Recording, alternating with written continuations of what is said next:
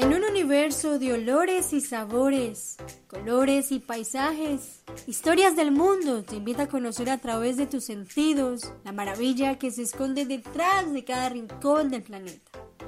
Relatos que surgen de la imaginación, sueños y recreación de hechos y lugares conocidos por todo el mundo.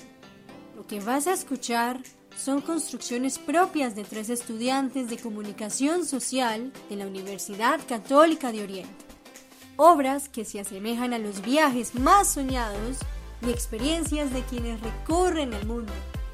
Comencemos.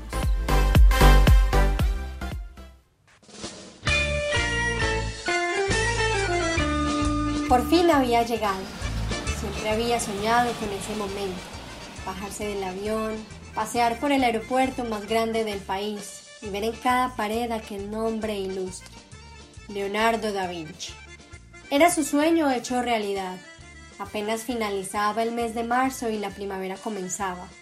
Los árboles volvían a recuperar su verdor y mientras respiraba el suave espesor del aire tomó sus maletas, pidió un taxi y comenzó su aventura. Paseando por las calles de Roma encontró un lugar pequeño de fachada oscura y un inmenso letrero que decía café. Entró al cafetín, se sentó y ordenó al camarero una bebida querida por todos los italianos.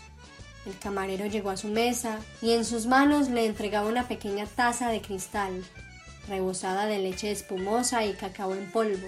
Al fin, tenía en sus manos un original marochino.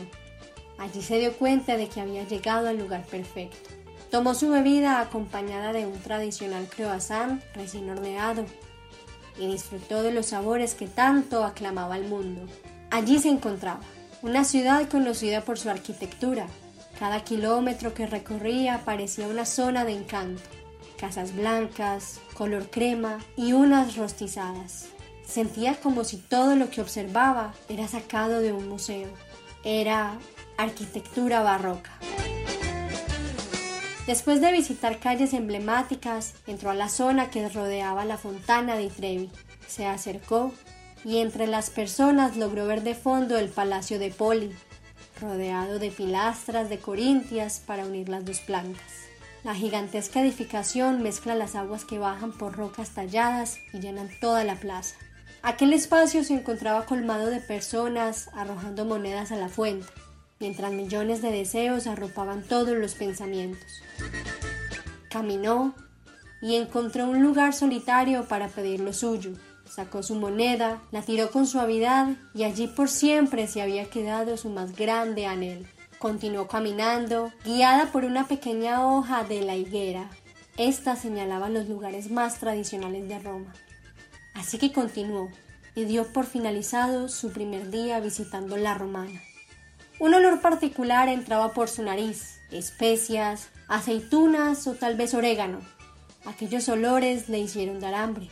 En medio de aromas, ordenó.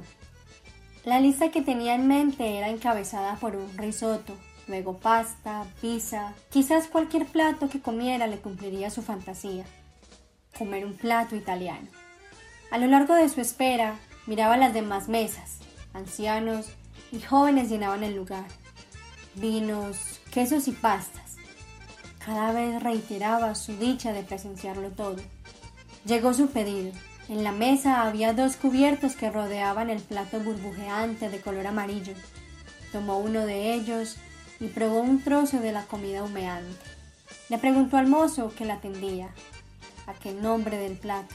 Pasta en especias a la romana, la sensación de una tela blanda con sabor amargo y una espesa salsa blancuzca que deleitaba su paladar. Tomaba un trago de vino y al mirar por la ventana vivenciaba la esencia de un atardecer en la ciudad santa.